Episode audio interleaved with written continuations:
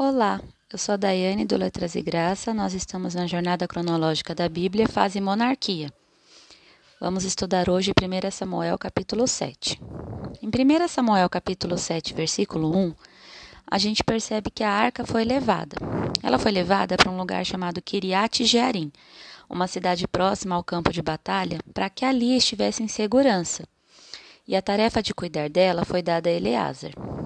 Que a arca não foi levada de volta ao tabernáculo em Siló? Bom, provavelmente Siló foi derrotada e destruída pelos filisteus em uma batalha anterior, que a gente vê em 1 Samuel 4, por causa da iniquidade de seus sacerdotes, que a gente também viu em 1 Samuel 2. Aparentemente, o tabernáculo e seu mobiliário foram salvos porque lemos que o tabernáculo foi estabelecido em Nob, durante o reinado de Saul e em Gibeão durante os reinados de Davi e Salomão, que a gente vai ver mais para frente. Siló nunca mais é mencionada nos livros históricos do Antigo Testamento. Outra evidência da destruição de Siló é o fato do novo lar de Samuel ter sido Ramá, sua cidade natal. 1 Samuel 7, versículos 2 e 3, a gente vê que Israel lamentou e a tristeza tomou conta do país por 20 anos. A arca foi guardada como uma caixa, um objeto indesejado em seu sótão, e parecia que o Senhor abandonara seu povo. Samuel, agora um homem adulto, despertou os israelitas para a ação, dizendo que se estivessem realmente pesarosos, deveriam fazer algo sobre isso. É fácil nós reclamarmos dos nossos problemas, até mesmo para Deus, enquanto nos recusamos a agir, mudar e fazer o que Ele requer. Às vezes, nós nem mesmo levamos em consideração os conselhos que Ele já nos deu. Você já se sentiu como se Deus tivesse lhe abandonado? Verifique se há alguma coisa que Ele já tenha lhe dito para fazer. Pode ser que você não receba novas orientações de Deus até que tenha agido de acordo com o que Ele já te falou. 1 Samuel 7, versículo 3. Samuel exortou os israelitas a se livrarem de seus deuses estrangeiros. Os ídolos de hoje são muito mais sutis do que os deuses de madeira e pedra, mas são tão perigosos quanto eles. Aquilo que ocupa o primeiro lugar em nossas vidas ou nos controla é nosso Deus. O dinheiro, o sucesso, os bens materiais, o orgulho, o emprego, os filhos, a família, o marido, ou qualquer outra coisa pode ser um ídolo se assumir o lugar de Deus em nossas vidas, até a igreja. O Senhor é o único que é digno do nosso serviço e da nossa adoração, e não devemos permitir que nada assuma seu lugar. Se tivéssemos deuses estranhos, se tivermos deuses estranhos, precisaremos pedir que Deus nos ajude a destroná-los, fazendo do Deus verdadeiro nossa maior prioridade. E se a gente não pedir, Deus vai acabar fazendo isso de alguma forma. Ele vai nos tirar, ele vai fazer com que alguma situação nos decepcione a tal ponto, e aí a gente vai perceber que a gente é, idolatrava é, determinada situação.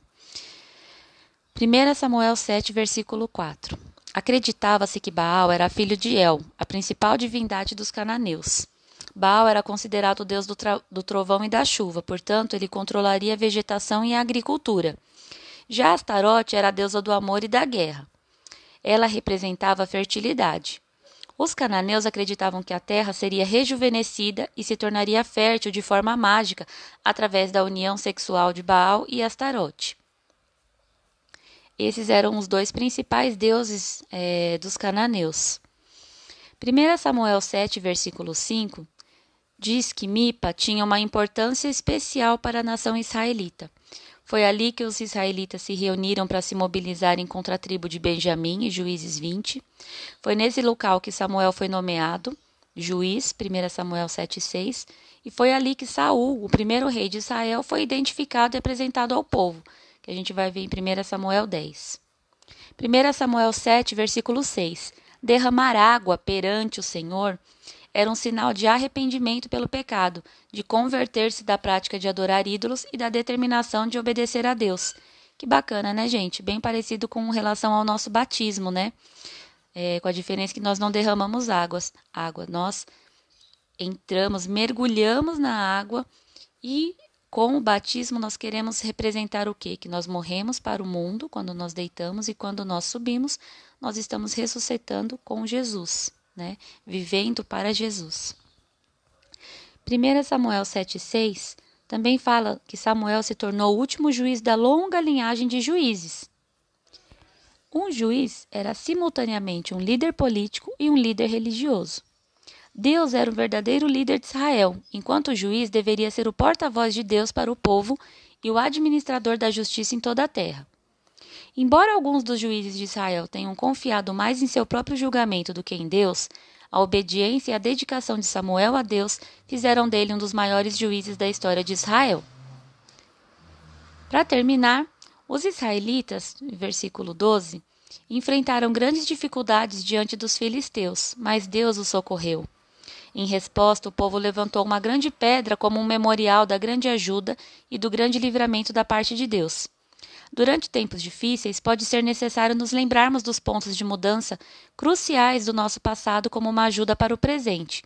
Os memoriais podem nos ajudar a nos lembrarmos das vitórias passadas que Deus nos concedeu e a obtermos confiança e forças para o presente. Então não se esqueça, por isso que eu sempre falo para você ter um diário de anotações, um diário de oração, um caderno de oração, porque nos momentos difíceis você pode ler e perceber quantas de quantos livramentos você teve, quantos nãos que foram bons para você, é, Deus te deu, vitórias que você obteve é claro, com a ajuda de Deus. Então é muito bom que você registre a sua caminhada de fé, tá bom? Bom, gente, é isso. 1 Samuel, é, capítulo 7. E agora o próximo áudio já é a nova fase da monarquia. Então eu aconselho você que leia aquele texto que eu mandei para você, para você se para você se situar nessa no que nós vamos ver a partir de agora, tá bom? vou orar agradecendo a Deus. Senhor, em nome de Jesus, quero te agradecer por este dia.